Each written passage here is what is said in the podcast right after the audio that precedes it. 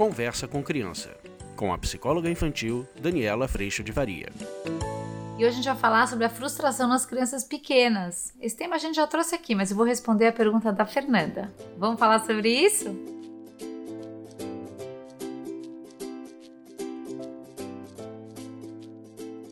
Gente, olha só, a Fernanda escreveu para mim assim: é, será que você puder falar de como ensinar a criança a lidar com a raiva e frustração? Minha pequena tem 3 anos e 10 meses e está descontando nos amiguinhos da escola toda a frustração dela. Muito obrigada pelas sábias palavras de novo. Que vontade de te dar um abraço. Ai, que gostoso, gente! Olha só. Fernanda, primeiro eu convido principalmente a virem para o curso online, que tem sido um espaço onde a gente tem lidado no cotidiano com estes desafios. Não deu de novo, estourou de novo, bateu de novo, brigou de novo, ficou frustrado de novo, a raiva estourou de novo. Como é que a gente lida com isso de um jeito bacana?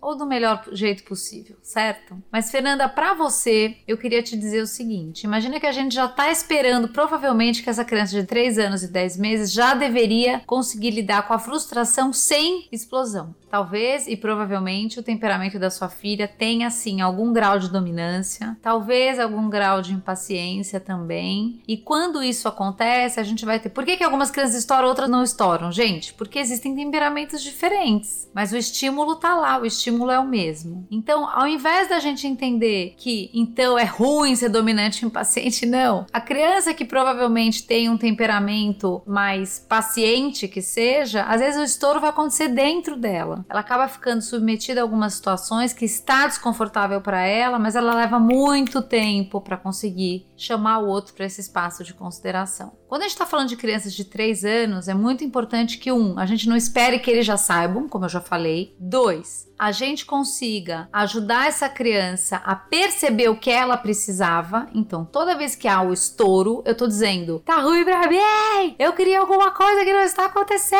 É isso que a criança está dizendo. Quando a gente, ao invés de ficar lidando com esse estouro todo, a gente acalma a criança dizendo: entendi, foi ruim mesmo, tá ruim mesmo. Mas a gente ajuda ela a perceber o que é que ela precisava. Então, pode ser que ela precisasse ficar com o brinquedo mais tempo na mão. Aí a gente acolhe essa necessidade.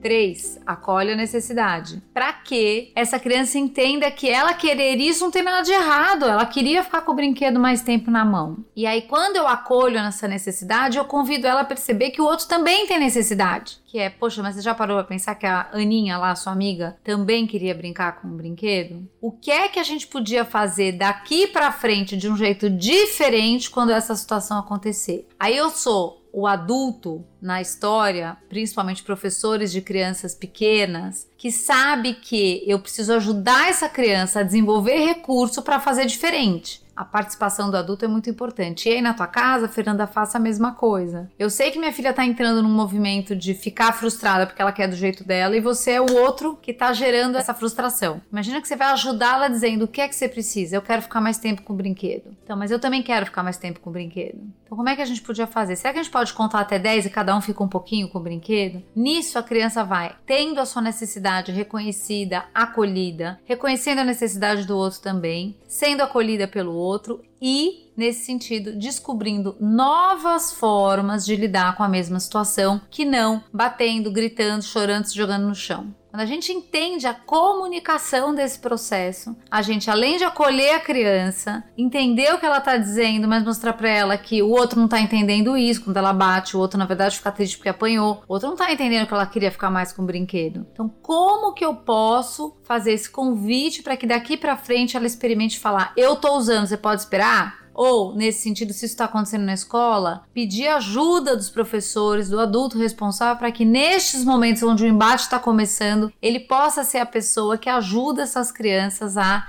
abrirem esse espaço diferenciado de comunicação. Que às vezes vai ser, o que, que vocês acham? Porque às vezes a criança não tem essa habilidade ainda verbal, como às vezes a gente também não tem, gente. Vamos lembrar disso. Mas imagina que eu posso falar como adulto, o que, que vocês acham da gente ficar um pouquinho cada um com um brinquedo? Eu ajudo você a esperar, porque eu sei que é difícil esperar. E agora eu ajudo você a esperar, porque eu sei que é difícil esperar. Nesse sentido, a gente vai acolhendo, ajudando as crianças a criar novos recursos, mas elas não estão erradas, equivocadas e deviam ser outras pessoas. Não, elas estão num espaço de aprendizado tanto quanto nós estamos.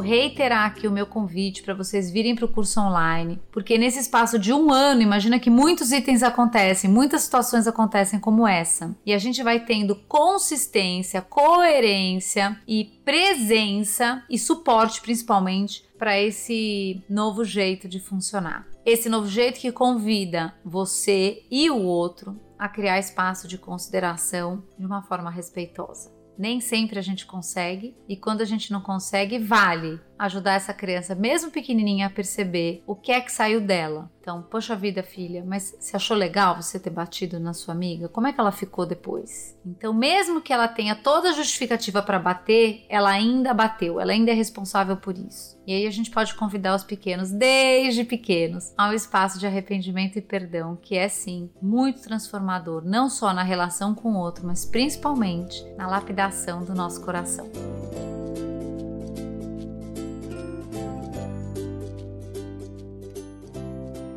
Espero que eu tenha te respondido. Muito obrigada pela tua pergunta, pela tua presença. E eu agradeço primeiramente a Deus no meu coração por todo o amor e toda a alegria. E a gente se vê numa próxima oportunidade. Obrigada pela tua presença aqui. Tchau!